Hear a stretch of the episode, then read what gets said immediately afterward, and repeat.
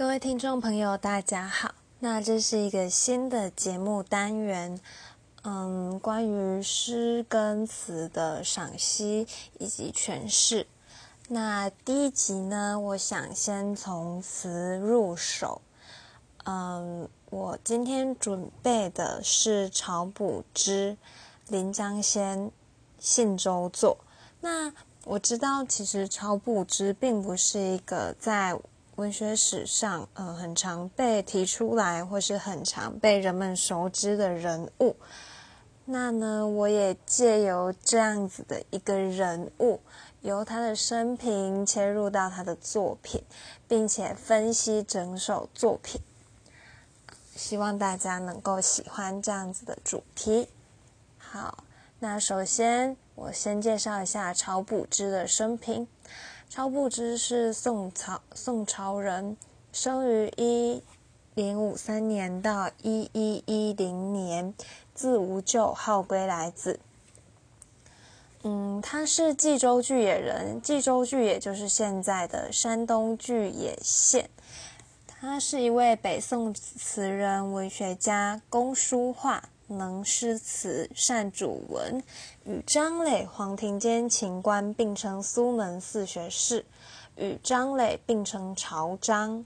好，接下来，呃，曹补之他是元丰二年的进士，也就是他在一零七九年取得了进士的资格，开封市开封及礼部别院皆第一。那同年授潭州司户参军，元佑初年的时候呢，任太学正，著著作左郎，后以秘书教理通判扬州。圣圣少元年，也就是一零九四年的时候呢，他前往齐州，因为修嗯神中实录失时，所以被降到应天府。九月三日改贬亳州，亳州就是现在的安徽亳县通判。泽中元符二年，也就是一零九九年，又被贬到了监楚州。那在赴楚州的途中呢，他的母亲过世了。元符二年，一零九九年，他担任的是信州的九岁。那我们今天呃要介绍的作品。名称叫做《信州作》，也就是嗯，在曹补之被在这段时间被贬谪的时候呢所写的。好，那补之的文章风格呢是温润点入，义工诗词，词学东坡豪爽中有沉郁之志。著有《积乐集》《朝氏情趣外篇》，词存一百六十七首。好，以上呢是朝补之的生平。那接下来我们要切入到作品赏析的部分。嗯，先为大家讲解一下《临江仙·信州作》为什么会叫临江，会有两个名字。《临江仙》其实是一个词牌的名字，也就是词人必须依照《临江仙》的格律啊，还有旋律填入文字作品。好，因为是宋词嘛。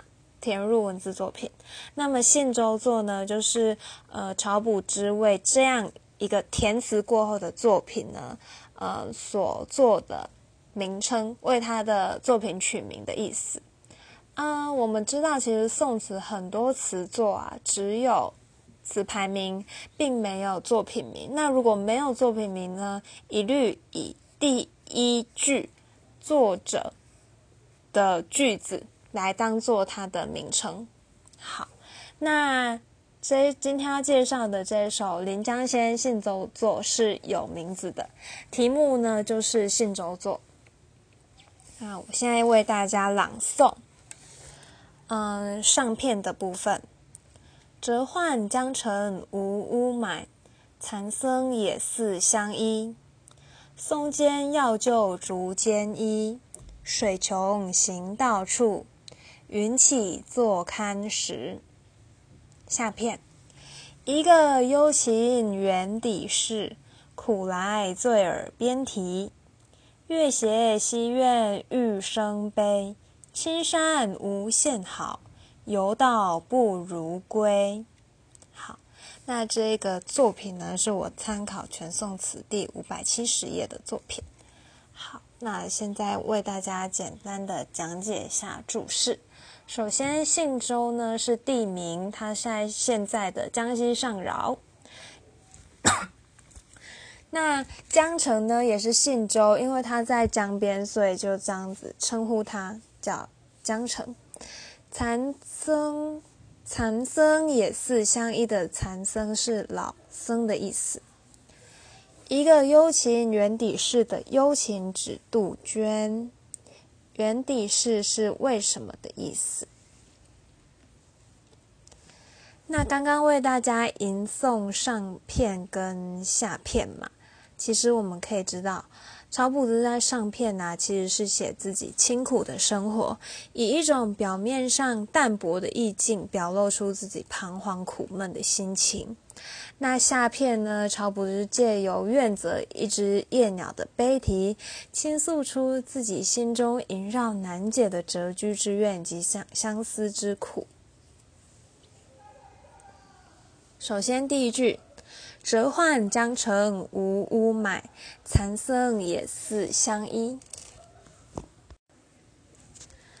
他用一种嗯夸张的笔法，写出他自己折换江城，困窘无依，只能与残僧也似相依存，流露出很委屈的情绪。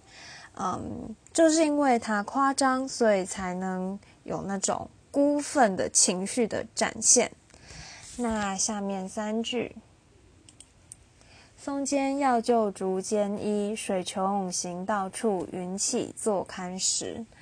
这边呢是描写一个看似恬淡超脱的隐士生活，也就是在松林捣药，向竹间漫步，水源已到而足犹未足，云涛四起，人茫然眺望。其实他显出了一个呃胸肌沉郁者的形象。那接下来我们进入到下片第一句，一个幽情园底事，苦来醉耳边啼。首先，他借由怨泽一只夜鸟的悲啼，倾诉出自己萦绕那种谪居之怨跟相思之苦。他的构思非常的巧妙。我们知道啊，古人作词非常重视过片，必须要求承上启启下。那曹朴之用这句啊，一个颇带激情的强问句啊，用在过片的地方，嗯，也能使这个作品啊带来一个承接的感觉。用提升打破上句营造出来的宁静的氛围啊，然后揭露出内心诗人内心的不平静，又使词意荡开一步，引出下文披露的怀归之情，因此能达到承上启下的效果。那苦来醉耳边题的“醉耳”两个字啊，用的非常好。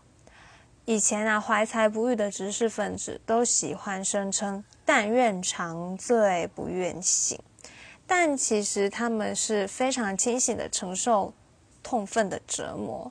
如果是真的醉了，又怎么能被幽情的悲体所震动呢？接下去的三句。